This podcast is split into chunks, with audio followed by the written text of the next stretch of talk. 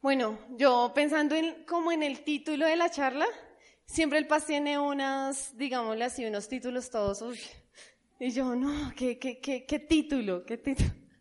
Pero yo no soy de esos títulos, ¿no? Entonces, el mío es llega a la meta. Llega a la meta. ¿Cómo es? Eh, en el pastor sería algo más wow. Pero el mío es llega a la meta. ¿Y por qué Dios de una u otra manera me hablaba de esto? Porque realmente no estamos llegando a la meta en muchas cosas que deseamos. Muchas cosas de las que deseamos de nuestra familia no está como nosotros queremos. Nuestras finanzas tal vez no están como nosotros queremos. Nuestra vida no está como nosotros queremos. La situación en la que estamos muchos la juzgan. O sea, realmente porque dicen, no, si este que que, el que cree en Dios, mire cómo está. Yo, ¿para qué me meto allá si mire cómo está tal? No sé si lo han juzgado. ¿Se han sentido juzgados por eso? Yo creo que muchas veces, ¿cierto? Porque dicen y hablan de ti, de tu fe, pero es porque de una u otra manera no has entendido algunas verdades que te hacen llegar a la meta. Amén. Quiero que vayamos a Marcos capítulo 9, verso 14. Dice la palabra de Dios, yo lo voy a leer en nueva traducción viviente, me gustó mucho esta versión para, para este tema. Dice, cuando regresaron a donde estaban los demás discípulos, vieron que los rodeaba una gran multitud que algunos maestros de la ley religiosa discutían con ellos. Y dice, cuando la multitud vio a Jesús, todos se llenaron de asombro y corrieron a saludarlo. ¿Sobre qué discuten? preguntó Jesús. Un hombre en la multitud tomó la palabra y dijo, Maestro, traje mi hijo para que lo, sanaras. Está poseído por un espíritu maligno que no le permite hablar. ¿Era un qué? Un espíritu que lo tenía qué? Mudo. Y siempre que este espíritu se apoderaba de él, lo tira violentamente al suelo y él echa espuma por la boca, rechina los dientes y se pone rígido. Así que les pide a sus discípulos, les pedí, perdón, les pedí a sus discípulos que echaran fuera el espíritu maligno, pero no, ¿qué? ¿No qué? No pudieron hacerlo. Jesús les dijo, gente sin fe, ¿qué les dijo? ¿Hasta cuándo tendré que estar con ustedes? ¿Hasta cuándo tendré que soportarlos? Tráiganme al muchacho. Así que se los llevaron, pero cuando el espíritu maligno vio a Jesús, le dio una violenta convulsión al muchacho, quien cayó al piso retorciéndose y echando espuma por la boca. ¿Hace cuánto tiempo que le pasa esto? preguntó Jesús al padre del muchacho. Desde que era muy pequeño, contestó él. A menudo el Espíritu lo arroja al fuego o al agua para matarlo. Ten misericordia de nosotros y ayúdenos si qué. ¿Sí qué? Si puedes. Y me encanta cómo contestó Jesús. Dice, ¿cómo que? ¿Si puedo? ¿Cómo que si puedo? Le pregunta, ¿cómo así que cómo que si puedo? Preguntó Jesús, todo es posible si uno cree. Al instante el Padre clamó, sí creo, pero ayúdame a superar mi incredulidad. Cuando Jesús vio que aumentaba el número de espectadores, reprendió al espíritu maligno, escucha espíritu, que impides que este muchacho oiga y hable, dijo, te ordeno que salgas de este muchacho y nunca más entres en él. Entonces el espíritu gritó, dio otra convulsión violenta al muchacho y salió de él. Y el muchacho quedó como muerto. Un murmullo recorrió la multitud. Está muerto, decía la gente. Pero Jesús lo tomó de la mano, lo levantó y el muchacho se puso en pie. Entonces, ¿qué, ¿qué es lo que dice esta palabra? O sea, realmente Dios está mamado. Y perdóneme la expresión, está mamado de nuestra falta de fe. Está cansado de que seamos incrédulos, de que tengamos temor del mañana, de que vamos a comer, ay, ¿qué pasará mañana? ¿Qué pasará, Dios mío? ¿Qué nos tendrá el mañana? No, este mundo está terrible, este mundo se va a acabar, no, mire ya, más maldad, más no sé qué, más ese cuántas, y nos ponemos a hablar y nos ponemos a decir, no, esto está tenaz, no, la economía, no, la economía está tenaz, no hay que irse del país, no, tal lugar es la solución. Vámonos para allá, vámonos del país, porque esa es la solución. Y la verdad es que Dios dice, estoy cansado de tu falta de fe. Estoy tan cansado. En otra palabra dice, uy, ¿hasta cuándo me los tengo que aguantar? ¿Hasta cuándo me los tengo que, los tengo que soportar? Incrédulos, gente incrédula. Y perdón, porque mientras que Dios me hablaba esta palabra, no es que yo les esté, Dios es el que está hablando, ¿ves? No lo tomen personal ahorita. La verdad es que Dios me lo habló a mí. ¿Hasta cuándo? O sea, ¿hasta cuándo vas a dejar de que las circunstancias digan lo que tú eres? La verdad, las circunstancias solo dicen qué tanta fe vas a tener. Amén. ¿Qué tanto Dios está procesando para la fe que Dios va a hacer en ti? Para las cosas que Dios te está preparando. O sea, realmente en, estos días em, tomamos una decisión y las demás personas me llamaron contactos diciendo, ay, se acabó la fundación. Y, y me tocó pues hablar con ellos diciéndoles que no, porque realmente voy a decirles algo que es real. Nosotros hemos estado con la fundación en situaciones súper difíciles, súper difíciles. O sea, mejor dicho, donde cocinábamos a leña. O sea, yo no les puedo decir cantidad de cosas donde nos fuimos a una finca eh, a aventurar, digamos, con todos los niños. Allá nos dijeron, no se pueden quedar. Allá nos dijeron, no, ¿ustedes qué hacen acá? Invasión. Y nos sacaron volando de allá. Y no es por finanzas, sino que es un plan que Dios tiene con la fundación. En este momento es así. Y yo se les digo, no, porque ahorita hay gente que dice, ¿cómo así? No es coherente. Tu hacer con tu tener y con tu A no es coherente. No es coherente porque Dios a veces no es tan racional. Amén. No es tan lógico lo que uno vive a veces con Dios. Lo de Dios es mucho más grande, mucho más poderoso y aunque nosotros no lo entendamos, José lo entendía. José estaba en la cárcel y lo entendía. Los demás decían, uy, no, pobre muchacho. No, los hermanos lo vendieron. Paila ese man ya grave. Paila de sus sueños, paila de todo. Perdón la, expresión. Pero la verdad, la gente lo ve así a uno a veces, diciendo, ay, no, ¿usted? No, pobrecito. Ay, bueno, que por lo menos tengas un ranchita. Con que tengas un ranchita ya está bien. Pero definitivamente, los que creen no abandonan. Amén. Los que creen no abandonan.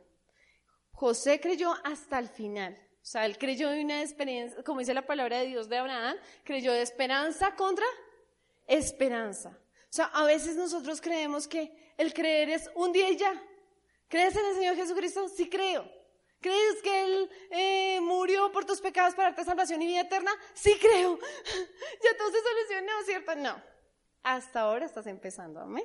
Entonces, realmente, cuando nosotros entendemos que Dios nos, nos quiere llevar a otro nivel, entendemos sus procesos, si no, no. O sea, realmente este hombre, resulta que Jesús estaba con tres discípulos, estaba con Pedro y otros dos, en la transfiguración, no sé si han leído esa parte, pero estaba Jesús y bueno, ellos le hicieron como una enramada y Jesús estaba como en la presencia del Señor y ahí vino una voz que decía, este es mi hijo amado en el cual tengo contentamiento. Y luego ellos bajan de allá y están los otros discípulos.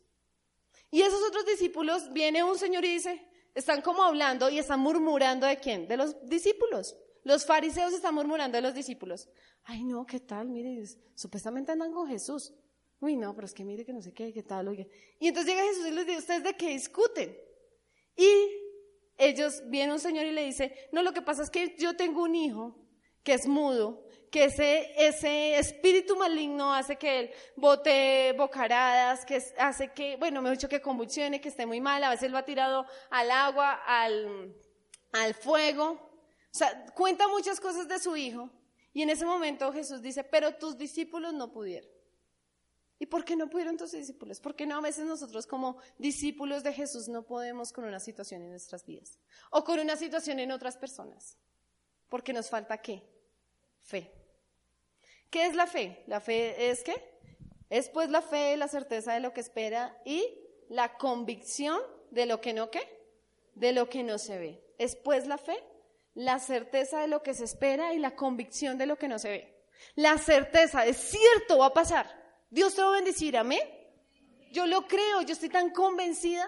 Yo no creo que este menguar un momento sea para, ay, no, ya se acabó, triste, tenaz, pobrecitos, tanto tiempo para que finalmente no pasara nada. No, yo no lo creo. Yo creo que esto es para crecer. Amén. Y para que nuestras niñas crezcan. Amén. Amén. Amén. Amén la bella. Ah, mentiras. Eh, y hay una palabra que me impacta y está en Lucas eh, 8:4. Esta es la parábola del sembrador. Dice, el sembrador salió a sembrar su semilla, su semilla, perdón, y mientras sembraba, una parte cayó junto al camino. Quiero que se lo graben. ¿Una parte cayó qué? Junto al camino y fue hollada.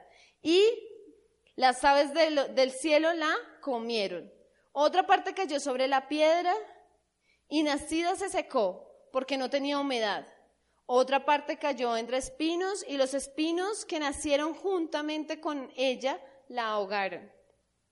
Y otra parte cayó en buena tierra y nació y llevó fruto al ciento por uno.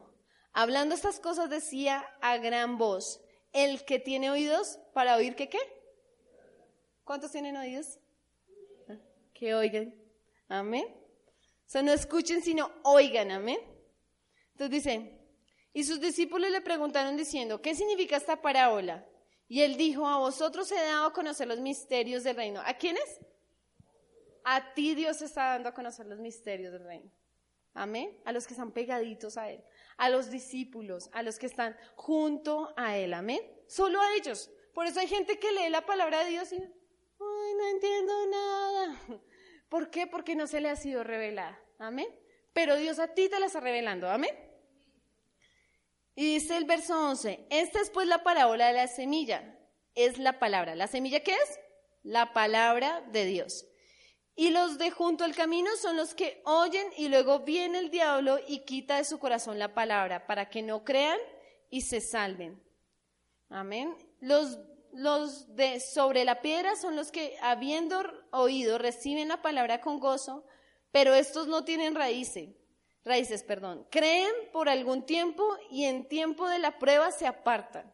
La que cayó entre espinos, estos son los que oyen, pero yéndose son ahogados por los afanes y las riquezas y los placeres de la vida y no llevan fruto. Mas el cayó en buena tierra, esos son los que son los que el corazón bueno y recto retienen la palabra vida y dan fruto con ¿con qué? ¿Con qué? Ay, esa palabra es importante. ¿Con qué? Con perseverancia. Entonces, el sembrador sale a sembrar. Una parte cayó en el camino. O sea, no sé que tú seas de esa persona que sea del camino.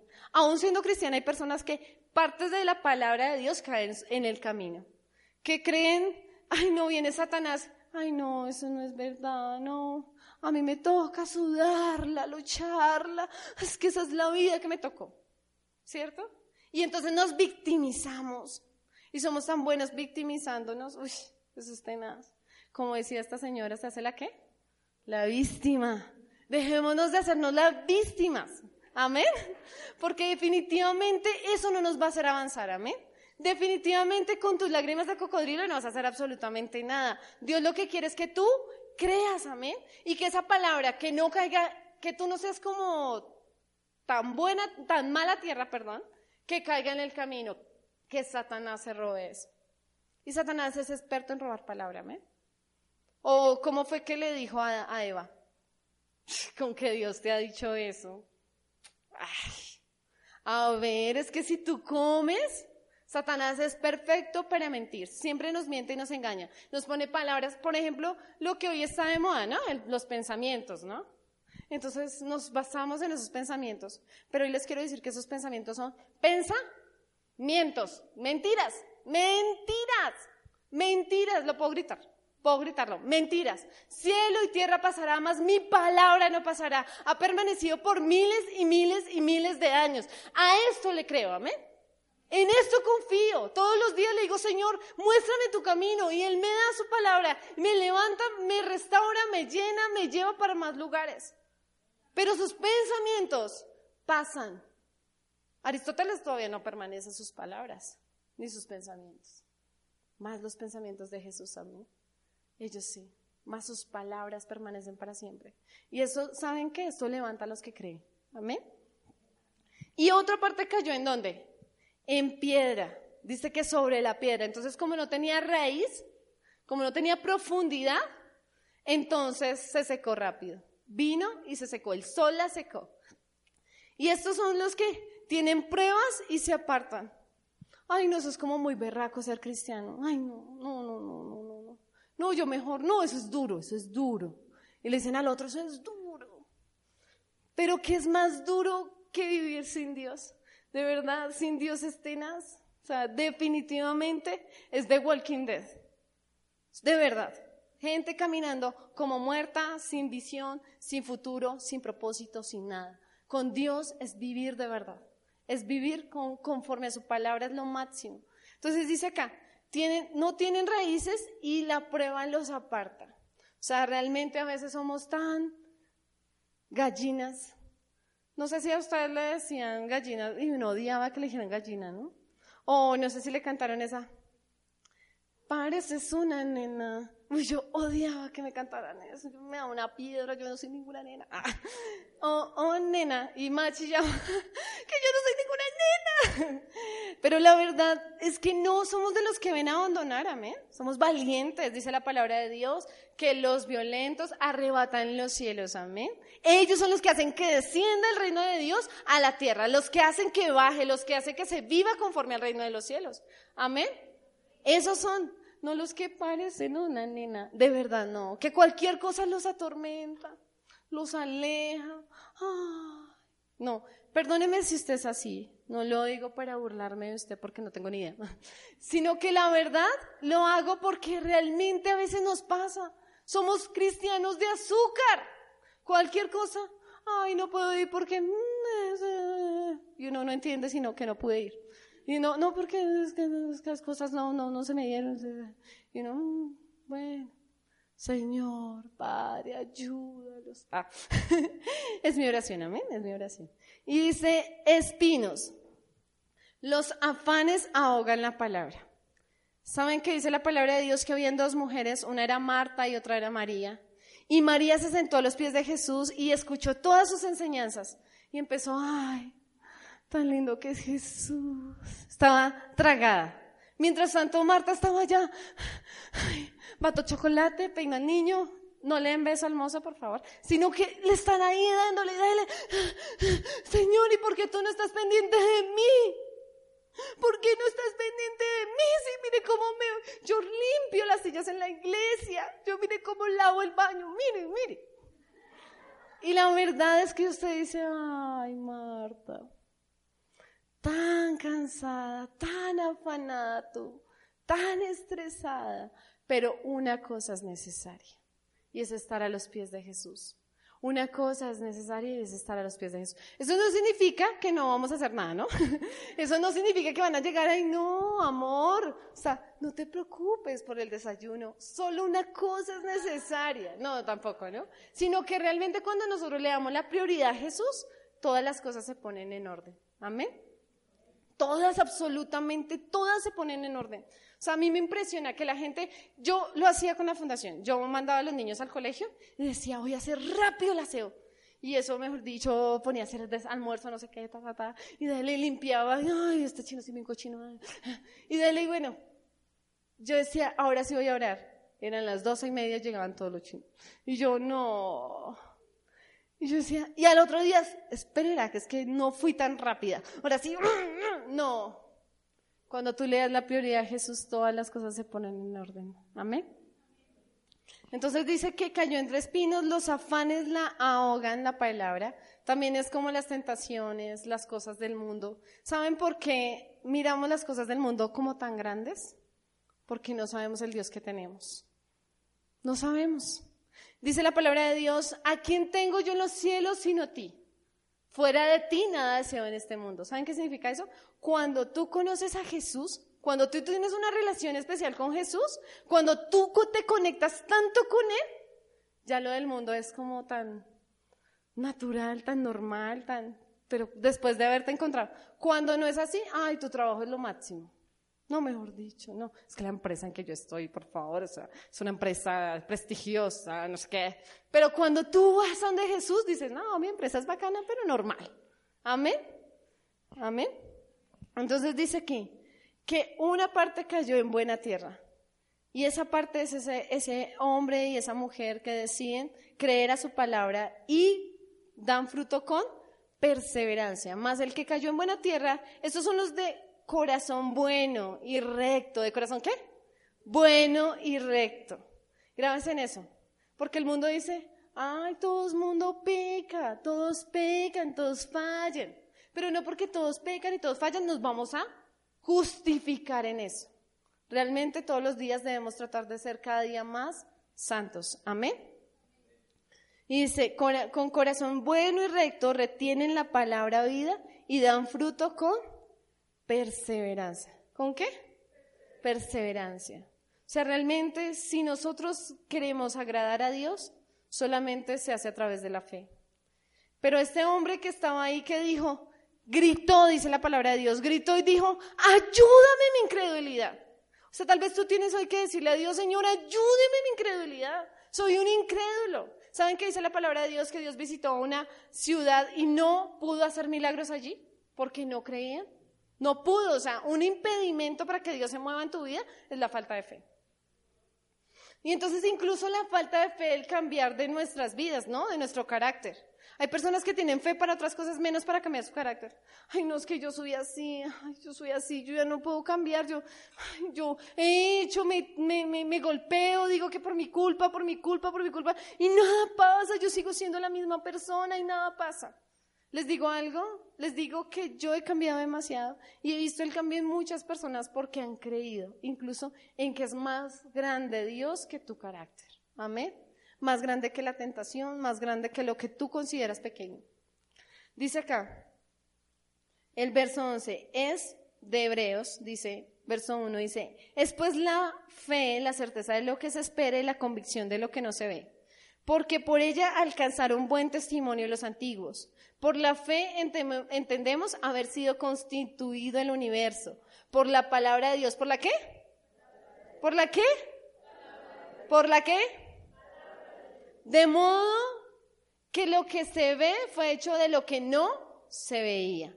Por la fe Abel ofreció a Dios más excelente sacrificio que Caín, por lo cual alcanzó testimonio de que era justo, dando a Dios testimonio de sus ofrendas, y muerto aún habla por ella.